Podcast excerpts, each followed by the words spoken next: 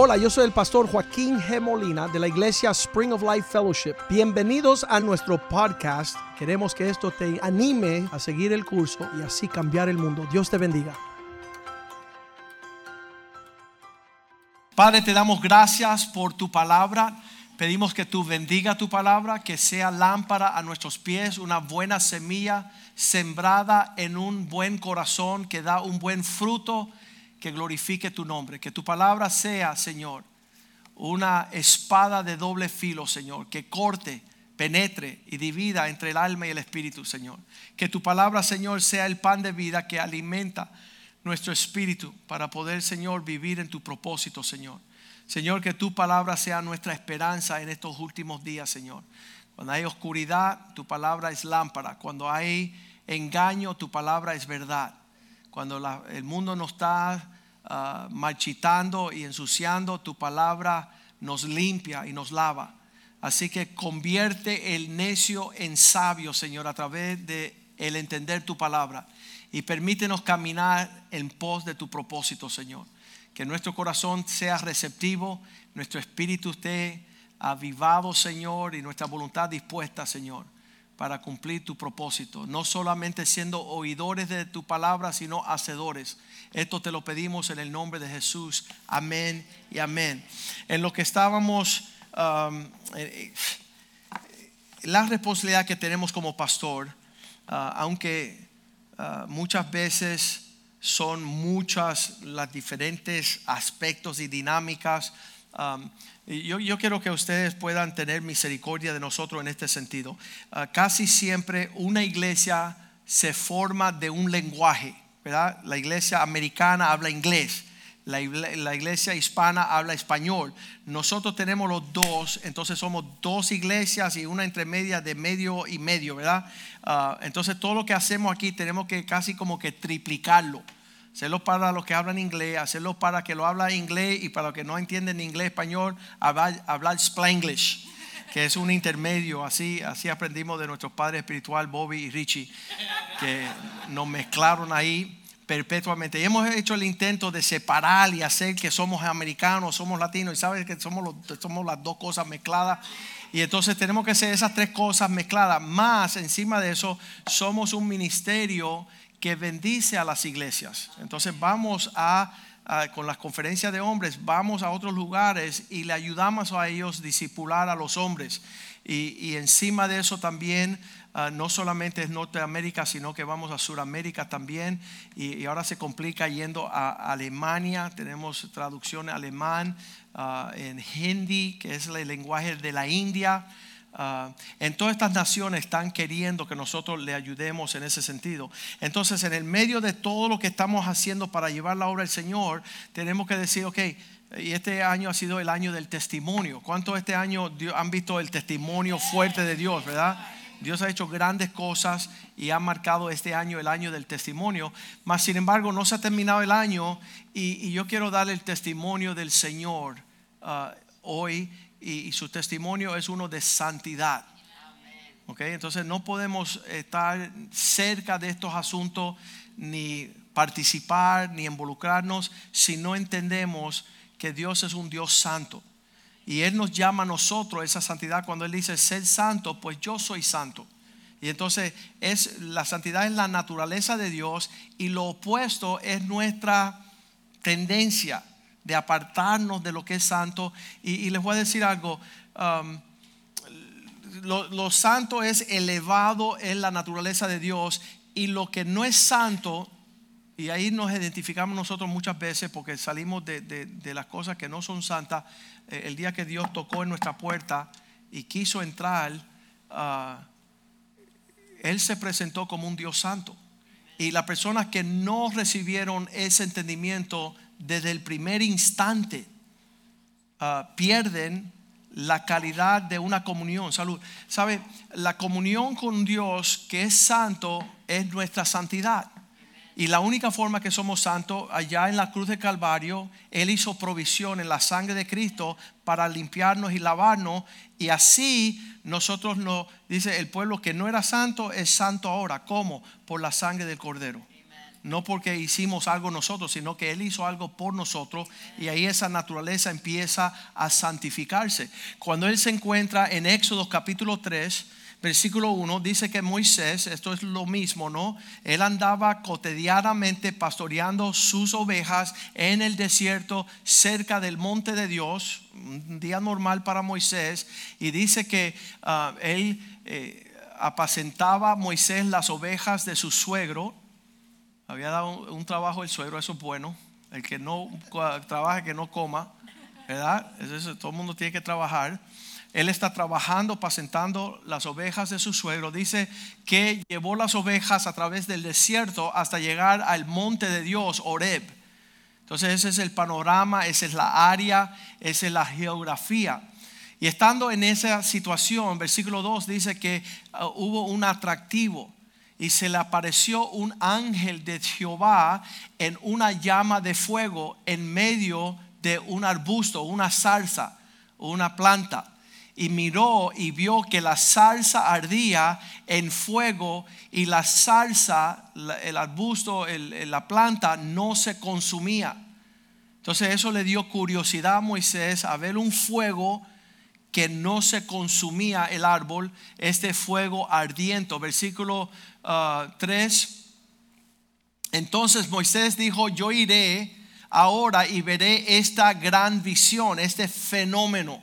Me voy a acercar al fuego porque causa, por causa que la salsa no se quema.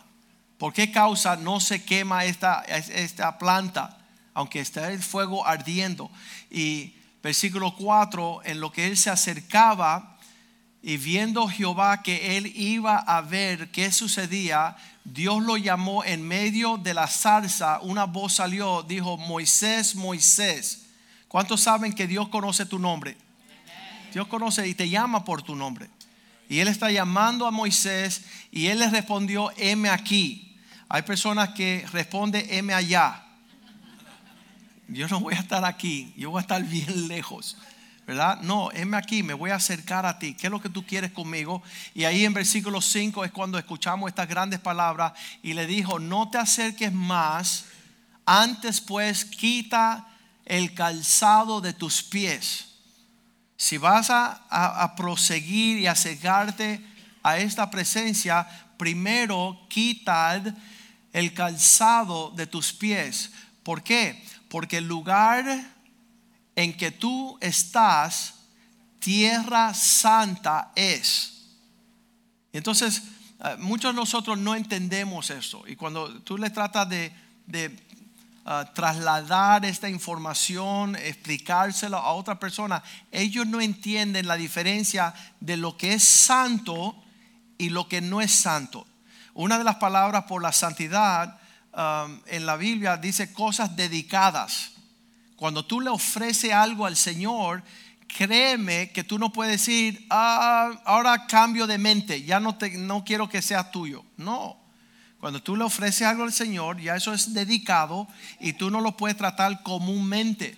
Entonces, este lugar que se llama la iglesia, muchas personas no entienden que es tierra santa.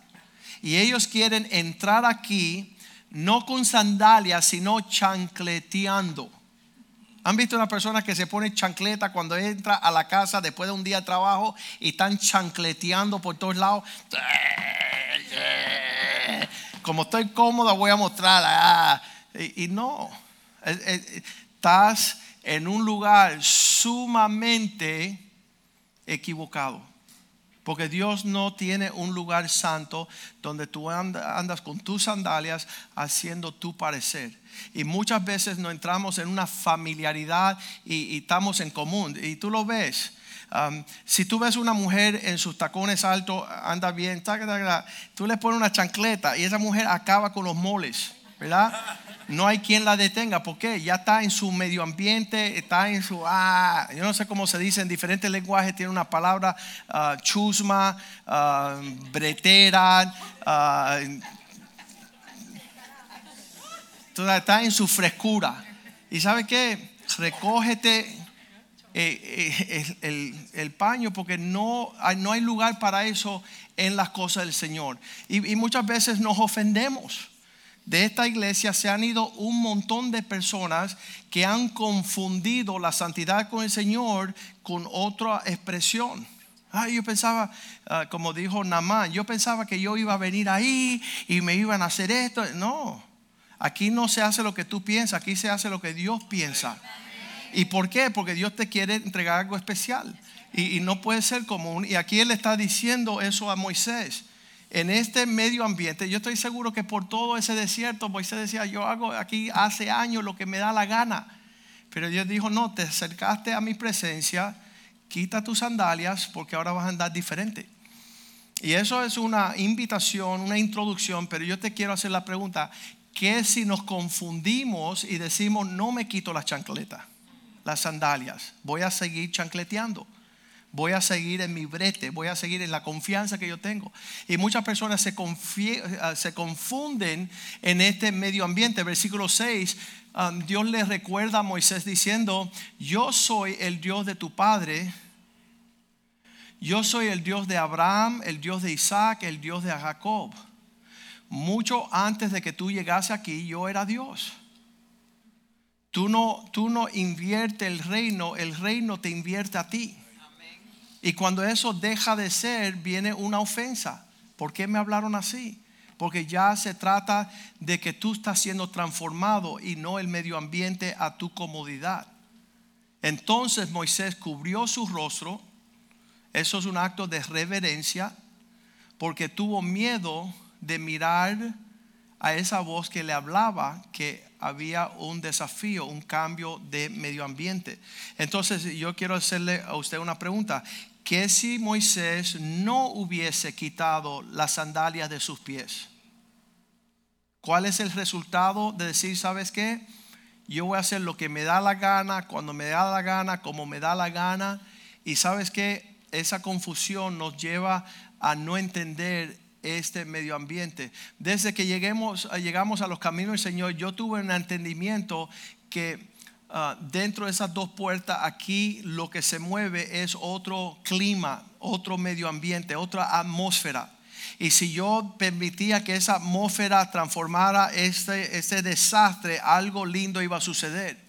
Pero si yo traía de lo que yo venía de afuera, yo iba dañar lo que Dios estaba haciendo aquí adentro. Vemos allí en uh, Levítico 10, versículo 1 a lo largo de, un tiempo más después de esta experiencia de Moisés hay otro que se llama Aarón. Y parece que Aarón no pudo traspasarle a sus hijos esa misma entender de que Dios es un Dios reverente. Y dice que Nadab y Abiú, hijos de Aarón, el, el sumo sacerdote, tomaron cada uno un incensario y pusieron ellos fuego sobre el incensario y ofrecieron delante de Dios un fuego extraño. Ellos ahora, imagínense que Dios ya lo habían entrenado a ellos a ofrecer el, el olor grato del Señor.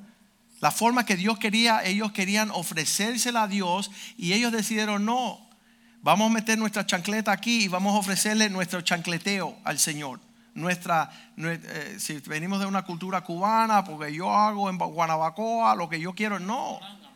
La malanga, la yuca, la calabaza, toda esta cuestión que queremos mezclar nosotros en el brete del Señor, el Señor dice, pobrecito, estás equivocado.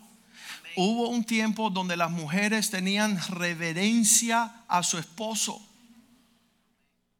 Reverencia, ¿Qué, ¿cuál es ese sentir? Hubo una época donde los hijos veían los padres de forma reverente. Habían personas que me han dicho, yo no le podía alzar los ojos a mis padres. ¿Qué significa eso? Imagínate un hijo que hacía, venía el galletazo, eh, venía la ira del padre sobre sus hijos. ¿Por qué? Porque había que tener reverencia, había que tener un porte diferente.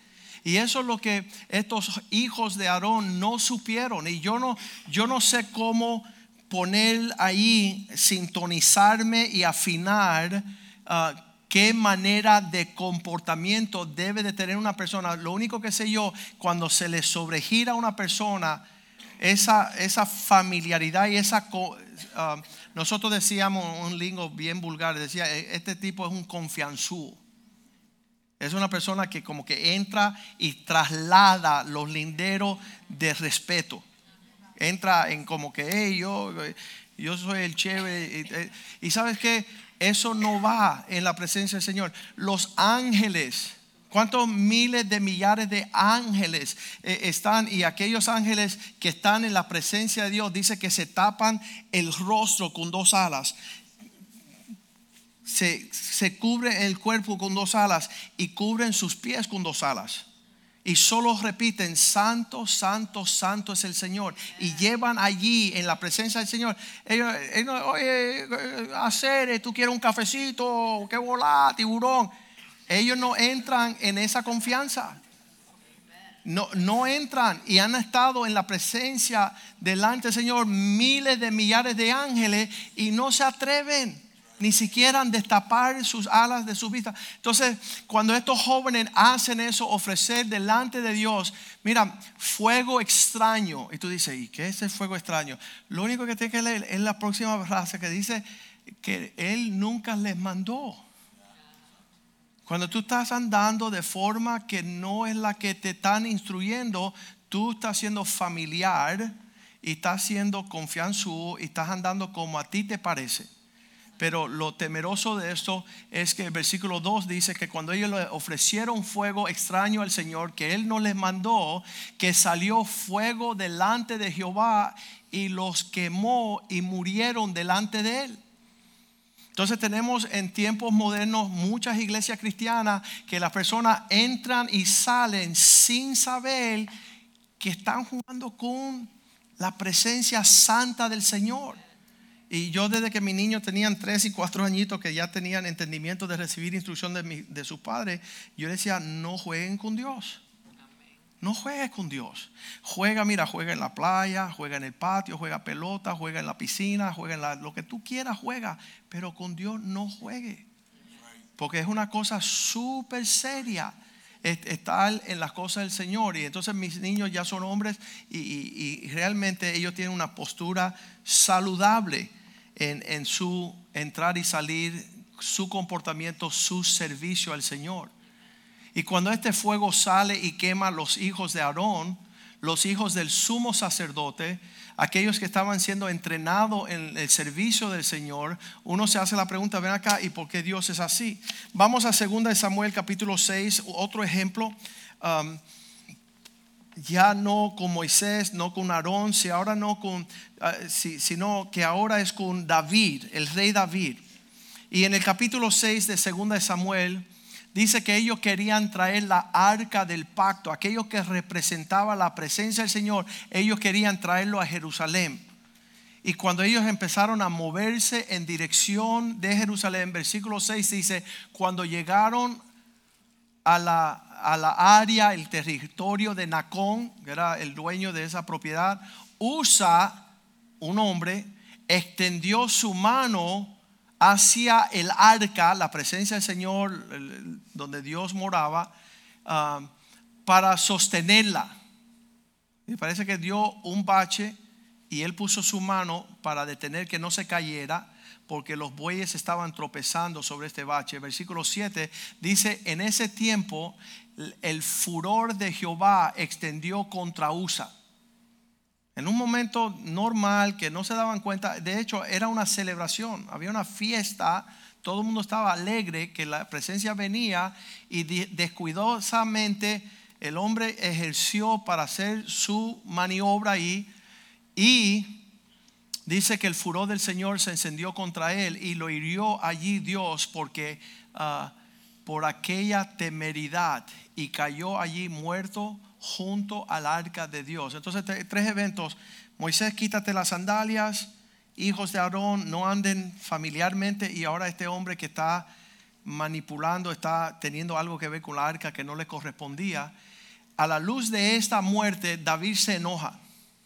Oye, muerto aquí, muerto allá, muerto acá, me voy para mi casa. Mejor me quedo allí viendo fútbol en, la sala de mi casa. Porque, ¿sabes qué? Um, es una trampa del diablo no tomar a Dios en serio. Porque cuando sucede una reacción, un resultado de tu falta de respeto, tú vas a decir, Dios no es justo.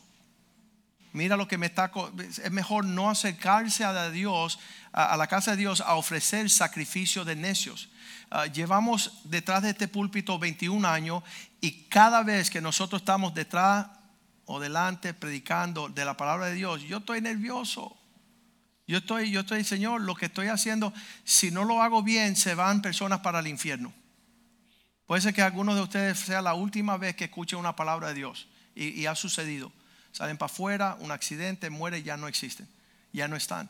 Entonces es una cosa temerosa estar en estos asuntos. Pero lo que quiero yo que entendamos hoy día es que hay un elemento de la santidad del Señor. Y esta santidad no es para matarte, porque empezó, ay, me va a matar el Señor. No, el Señor quiere que tú entres en una esfera donde hay un intercambio de cosas santas. Y entonces nosotros cantábamos con Richie, nos enseñó una canción que decía, um, lay hold, apropiate de las cosas buenas del Señor y deja que tu conversación sea aceptable en la presencia del Señor. Aún nuestro hablar tiene que ser santo nuestra conversación tiene que ser santa. Y muchas veces la familia, ay chica, mira lo que le y el brete y chancleteando cosas que no se supone que estemos en ese sentido. Con nuestro esposo la familiaridad te lleva a decirles cosas que dice el Señor que lo trate como si Él fuera Jesús. Y, muchas veces la, forma que muchas mujeres le hablan a su esposo es un falta de respeto y una familiaridad y una confianza horrible. Ah, tenemos una, un video que yo, creo que lo podemos enseñar hoy, ah, de una mujer que ni siquiera deja que su esposo hable. ¿Cuántos han visto una mujer así? No levante la mano muy rápido. La tengo en casa. ¿Quién está allá atrás para mandárselo? Joa. ¿Quién está allá atrás? Samuel se lo va a mandar a Harrington. Yo no tengo el, yo no tengo el, el de Harrington. A ver, a ver, a ver.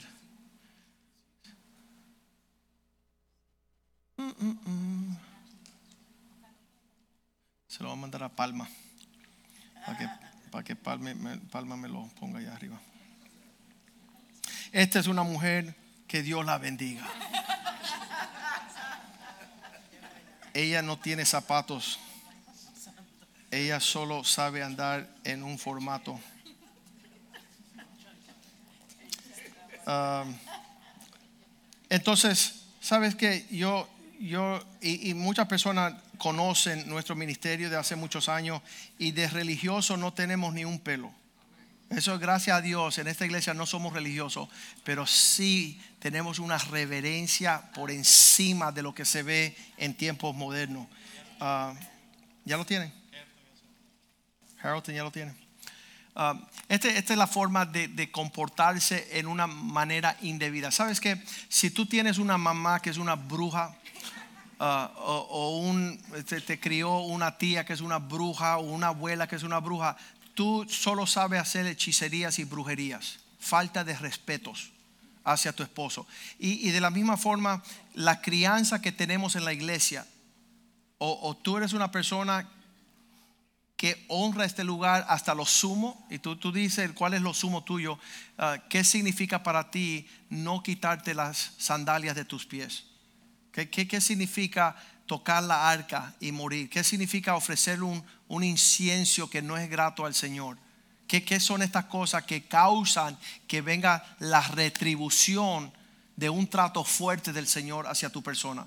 Y yo como pastor no quiero que esto le suceda nada y menos a mi persona, ¿no? Siempre pidiendo, Señor, uh, ten misericordia, acógeme, tu, tu, tu, abrázame, enséñame. Quiero aprender y ser sabio cuando, cuando se trata de estos asuntos. Acuérdate, estamos hablando del el testimonio del Señor. Es un Dios tres veces santo. Y en, y en, esa actitud, en el Nuevo Testamento, personas dicen, ah, pastor, todo eso es Viejo Testamento. Bueno, para aquellos nuevos testamentarios, uh, vamos para el Hecho capítulo 5, donde Ananías y Zafira entran y Uh, Hechos capítulo 5 versículo 1 dice que era una pareja de esposo y esposa y van a ofrecerle al Señor una ofrenda de unos terrenos que vendieron. Y sabes que estaban, estaban las cosas dedicadas que ya le habían dicho, esta es tu parte, Señor, ya la, la habían devuelto y le estaban entregando una parte que no era. Estaban mintiéndole al Espíritu Santo. Dice que los dos murieron instantáneamente por tal de, de transar algo injustamente. Aquello dedicado, diga conmigo dedicado. Las cosas dedicadas es mejor que, que la respetemos. Ah, es, son palabras, son hechos, son ah, personas que sirven en la casa de Dios. Muchas personas no entienden que la escuela dominical y las maestras que están tratando con nuestros hijos son personas dedicadas a las cosas del Señor. Usted cuidado cómo le habla, no sea que la retribución de Dios venga. No, pero ella también, ten mucho cuidado, ah, lo sugieres. Eh, eh, en Hechos capítulo 5, cuando Ananías y Zafira, su mujer, vendieron esta heredad, los dos cayeron muertos por mentir y tal en un brete económico con el Señor, los sugieres estaban bien ocupados enterrando muertos ese día. Ah, no entendían ellos que estar en la presencia de Dios era cosa temerosa. Vamos a ver si el video está listo. Mira esta mujer que es una chancletera del mundo, cada vez hay más divorcios. Por eso es admirable que parejas como Rosamari y Santi sigan tan compenetrados después de 30 años casados. Bien, dígame, Santi, ¿qué es lo que le pasa? Pues que le duele la cadera, lo que viene siendo por esta parte de aquí. Ya. ¿Y cuándo nota ese dolor, Santi? Esto le pasa por las mañanas cuando se levanta y a veces también cuando llueve. Al hacer este gesto, le coge como un pinzamiento aquí en la ciática ¿Y hace mucho que nota ese dolor? Pues desde San Roques, digo yo que cogería mala postura en la cama. Oiga, señora, ¿a su marido le pasa algo? Pues no le estoy diciendo. La cadera, que le duele. Jesús, menudo médico, que le hablas y no te oye. Ya, pero ¿por qué no habla? ¿Este? Pues porque es un sin sangre y un chocholo. Le tengo que acompañar a todas partes. 30 años hace que estoy bregando con él. Que menuda cruz que me ha caído. Y desde que se prejubiló, mucho peor. Oye, andas por la casa y siempre está en el medio, siempre estorbando, ahí parado como un pasmarote. Ay, tu móvil, ven para acá. Sí. No, no, no, no soy el titular, soy su mujer. ¿Qué quiere? No, no, no le interesa. No, porque él habla más por las tardes. Sí, sí, sí, está muy contento con su compañía. Alá, agur. Bueno, pues creo que se trata de un simple tirón, así que se va a tomar esto. No, no, no, no. Esto no le viene nada bien. Ay, lo que le arregla el dolor son estas pastillas. Dele una receta de esto. Eh, ya, ya, ya, señora. Pero es que. Ni es que ni esca. Y hágame dos recetas porque uno no puede estar viniendo al ambulatorio todo el rato. Doctora dice acuda a la sala de recepciones, por favor. El doctor no puede ir a ningún lado porque está ocupado. Y no moleste más, por favor. ¡Hala! Pero haga la receta, hombre de Dios. Y cierre esa boca, que parece un pasmarote. Jesús, qué cruz. Todos los hombres son iguales. Qué, qué, qué chocholos.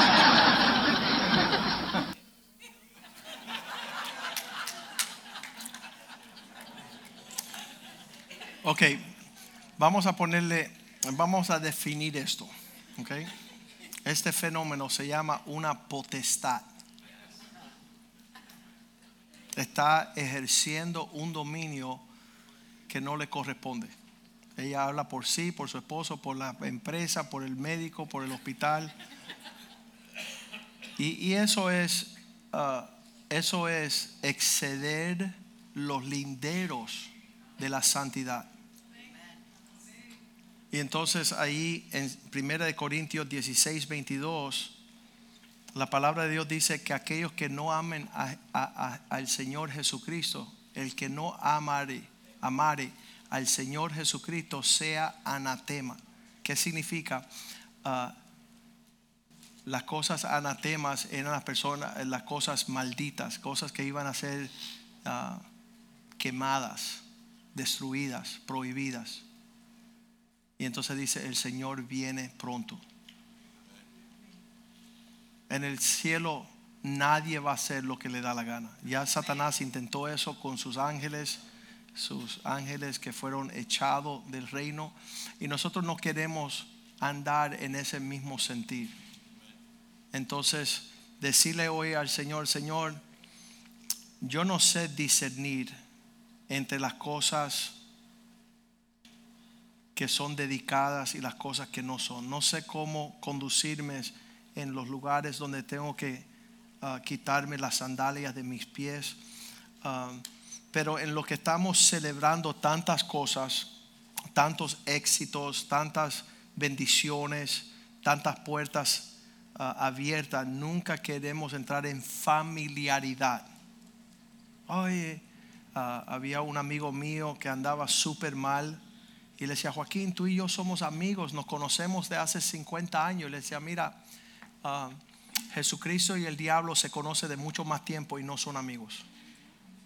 El, tiempo que llevamos conociéndonos no te da el derecho de entrar en una familiaridad donde ya no hay un trato de respeto y de honra. Ah, hay personas que no pueden tener ese entendimiento.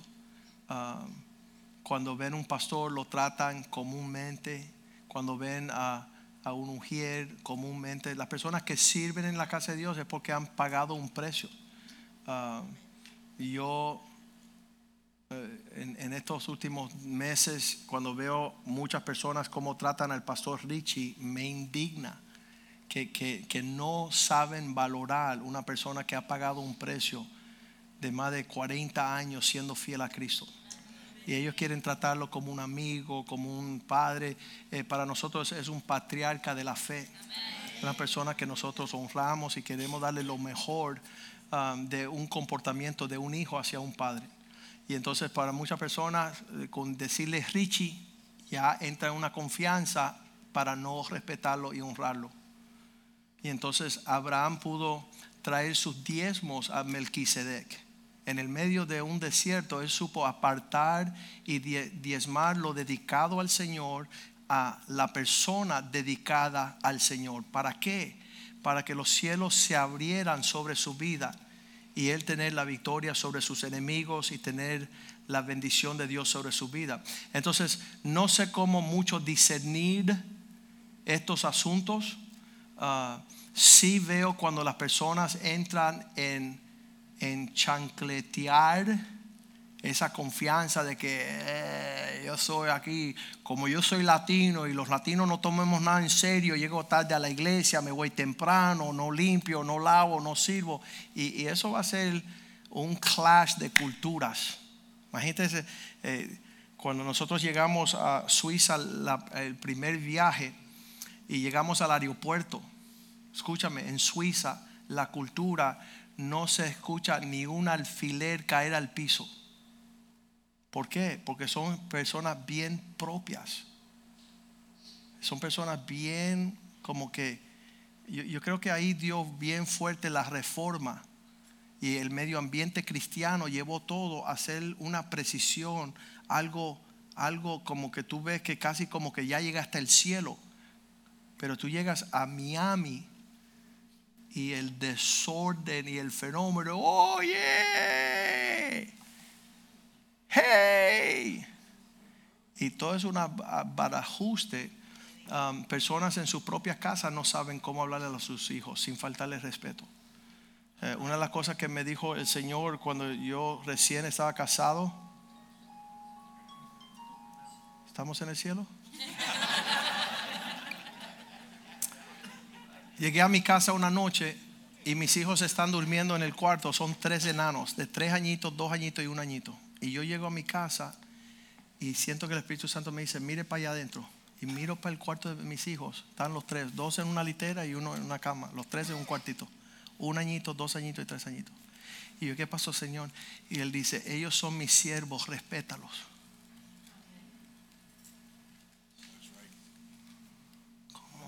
Sí, porque para Dios todo tiene ese nivel de santidad. Y a partir de ese día empecé a tratarlo a los tres como profetas del Señor, como siervos de Dios. Entonces muchas veces tenemos que saber el clima que andamos, la persona que andamos, la actitud. Y de acuerdo al chanchullo de tu desbarajuste, tú destruye lo que Dios está creando en tu vida. Entonces muchas veces conocemos a nuestro esposo, un lugar de honra, wow, el don fulano. Y ya cuando tú te casaste con él 10 años, ya es un de y no hay ningún respeto, ninguna honra, porque ¿quién lo destruyó? Tú, por no mantener una honra. Lo mismo en el matrimonio, lo mismo en tu familia. Eh, un día entró un vecino a mi casa, hizo unas palabras indebidas y le digo, ve acá, te voy a enseñar algo. Y hice así, fui caminando ah, y abrí la puerta y salimos para afuera y cerré la puerta y dice, oye Molina, tú me acabas de echar de tu casa. Y yo dije, sí, te acabo de botar de mi casa porque mi casa no viene con chistes de doble sentido. En mi casa no se habla indebidamente porque ahí está mi esposa y mis hijos es un lugar sagrado. Entonces uno determina el medio ambiente donde uno vive para que se manifiesta lo que Dios quiere. Vamos a ponernos de pie esta mañana y decirle, Señor, enséñanos tu camino. Nosotros que no éramos pueblo, ahora somos pueblo. Aquellos de nosotros que solamente sabíamos hablar malas palabras, ahora tú nos estás cambiando el lenguaje para bendecir y no maldecir. Ah, yo me acuerdo, esto, esto es una tragedia, ¿no? Desde mi niñez, desde que yo tenía 10 añitos, nosotros entre los americanos aquí en los Estados Unidos, los únicos chistes que sabíamos decir a nosotros eran contra los polacos. Oye, tú eres tan torpe como un polaco, tú eres tan estúpido como un polaco, tú eres un polaco, un polaco y un polaco. Y mira cómo Dios cambia nuestro lamento en baile. En vez de maldecir ese pueblo, estamos bendiciéndolo.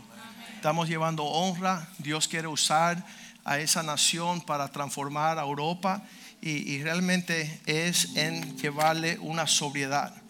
Vamos a cantarle al Señor esta tarde. Señor, ayúdame a amarte a ti para que yo no sea anatema. Ayúdame a saber cómo conducirme. Tener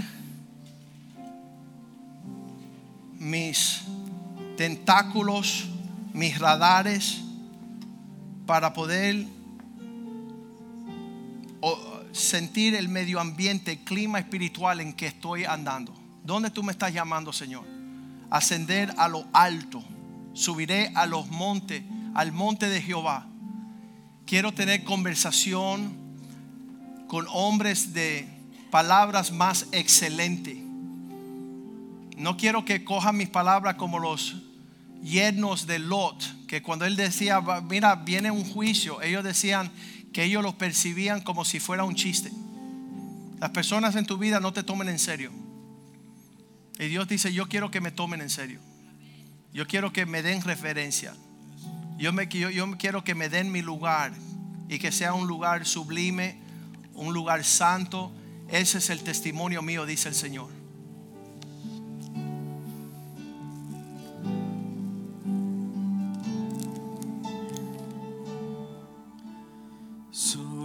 tú eres santo.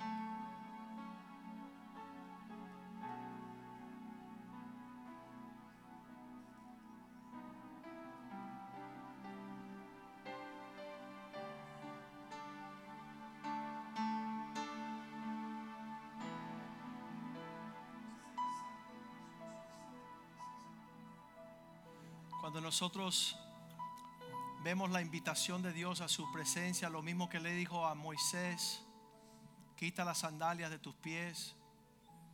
El mensaje que él quería enviarle al pueblo a través de los hijos de Aarón, no estén ofreciendo fre- fuego extraño.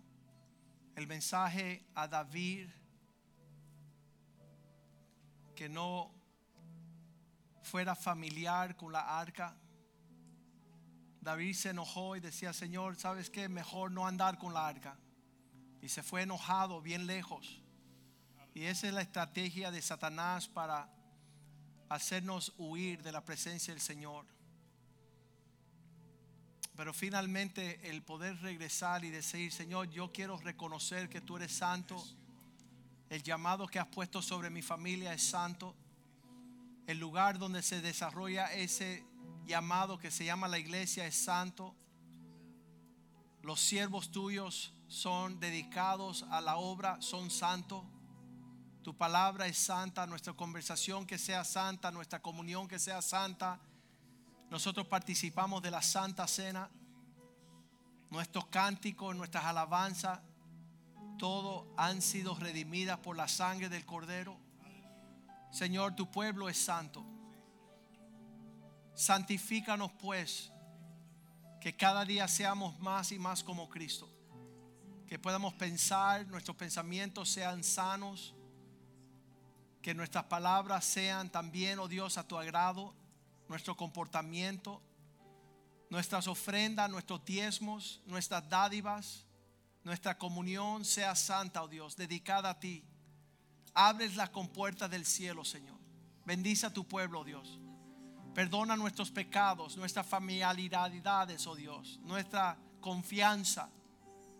Santifica, oh Dios, nuestra comunión en este lugar. Que nuestro ministerio a las naciones sea santo. Que tú transforme las vidas, oh Dios. Quita todo espíritu religioso, Señor, y danos lo genuino de tu presencia. Danos lo auténtico. Danos unas vidas que se puedan medir, oh Dios, a la altura de la santidad que estás obrando en nosotros, Dios. Úsanos para tu gloria, Señor. Glorifica tu nombre a través de nuestras vidas, Señor. Gracias por nuestros líderes. Gracias, oh Dios, por el- la conversación que tenemos. Verte perfeccionarnos, oh Dios, para conocer tu propia y perfecta y agradable voluntad. Pedimos, Señor, que tú bendiga a tu pueblo, Señor. Bendiga nuestras finanzas, nuestra, nuestro empleo, nuestra provisión sobre nuestras casas, oh Dios. Gracias por la abundancia de todas las cosas, Señor. Que te podamos servir con alegría, Señor. Gracias por nuestros matrimonios. Que sean santos, que sean reverentes, pues es un regalo tuyo, oh Dios. Gracias por nuestra familia y nuestros hijos. Son, oh Dios, dádivas de lo alto para nosotros preservar en tu propósito, oh Dios. Gracias, Señor, por todo lo que hacemos, que lo podamos hacer para la gloria suya, Señor. Gracias por el lugar donde nos reunimos para alabar y adorarte, Señor. Que podamos honrarlo, Señor. Que podamos llevarlo a un intercambio santo, Dios. A ti te glorificamos, te damos la gloria y la honra por siempre y siempre. En el nombre de Jesús, el pueblo de Dios dice, amén, amén, amén.